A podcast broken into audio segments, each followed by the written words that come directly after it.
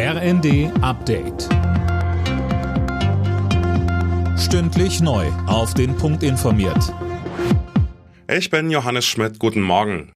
Überraschungsbesuch in der Ostukraine. Außenministerin Baerbock hat die Stadt Kharkiv besucht. Dabei sagte sie weitere Unterstützung auch mit Waffenlieferungen zu. Ob Deutschland künftig auch Leopard-Kampfpanzer liefert, wie von vielen gefordert, ließ die Ministerin offen.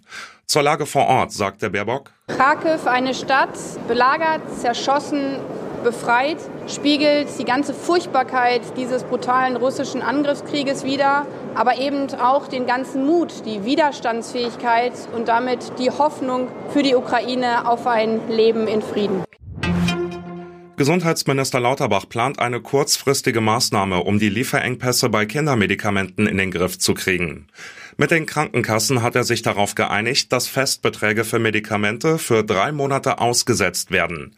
So können die Pharmahersteller mehr Geld verlangen und das soll ihnen einen Anreiz bieten, dann auch mehr zu produzieren. Das Ganze ist den Krankenkassen zufolge aber nicht nachhaltig und nur eine kurzfristige Lösung bis 2030 mindestens 15 Millionen E-Autos auf deutschen Straßen. An diesem Ziel wollen Bundesregierung und Autobranche weiter festhalten.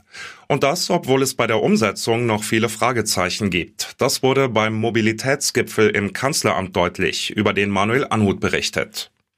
Kanzler Scholz hatte Vertreter aus Politik, Wissenschaft und Autoindustrie empfangen, um über die schleppende Verkehrswende zu beraten. Man sei sich einig gewesen, dass Deutschland seine Klimaziele nur erreichen kann, wenn die Umstellung auf E-Mobilität schneller vorankommt, sagte ein Regierungssprecher. Dazu braucht es unter anderem deutlich mehr Ladesäulen. Ein Masterplan für das Ladenetz soll Tempo in den Ausbau bringen. Alle Nachrichten auf rnd.de